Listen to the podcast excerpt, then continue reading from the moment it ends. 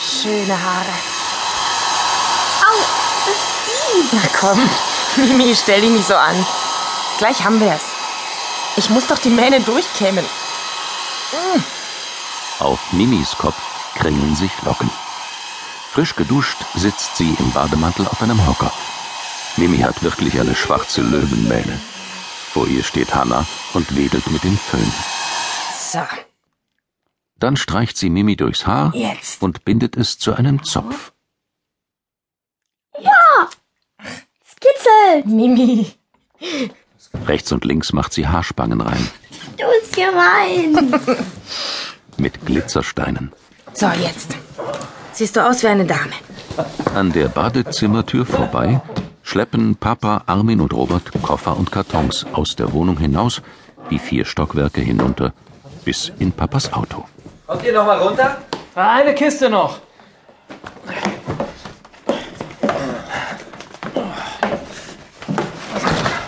Du hast die Flach vollgepackt. Mit Büchern darfst du bloß halb füllen. Ja, dann tun wir halt was raus. Ich trage sie dann nach dem Essen runter. Aber beeilt euch. Ja? Wir essen jetzt. Wir sind gleich da. Fang schon mal an. Komm, eins noch. Essen ist fertig. Hanna, wo sind die Kirschen? Mit der Einkaufstüte. Hier. Hm, lecker. Kirschen. Zum Mittagessen gibt es Milchreis mit Kirschkompott. Da sitzen nochmal alle zusammen in der Küche. Also, ins Auto geht nichts mehr rein. Ach, mir ist das sowieso lieber, wenn ich nicht so viel dabei habe. Das steht erstmal gut im Keller. Gib schon die Schüssel rüber. Wir sind hungrig, oder Mimi?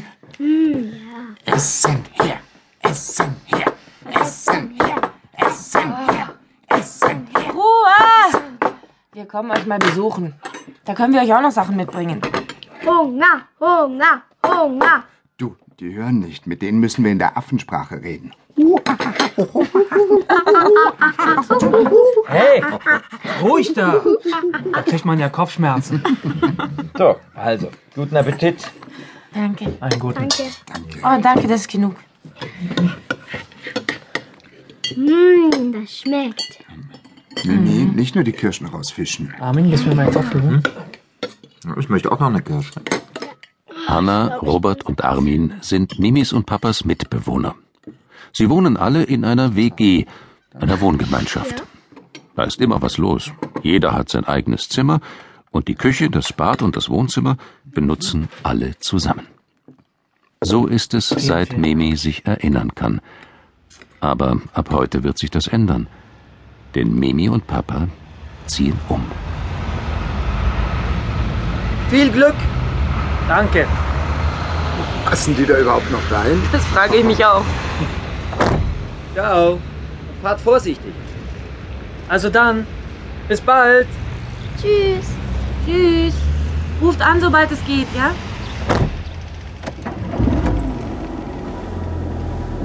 Armin, Hanna und Robert winken noch. Und schon biegt Papa in die Hauptstraße ein.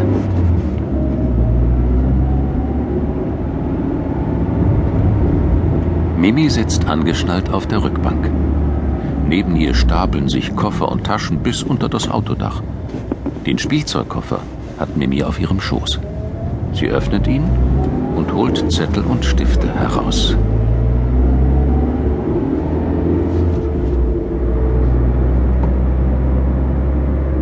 Zuerst fahren sie durch die Stadt, dann weiter auf der Autobahn.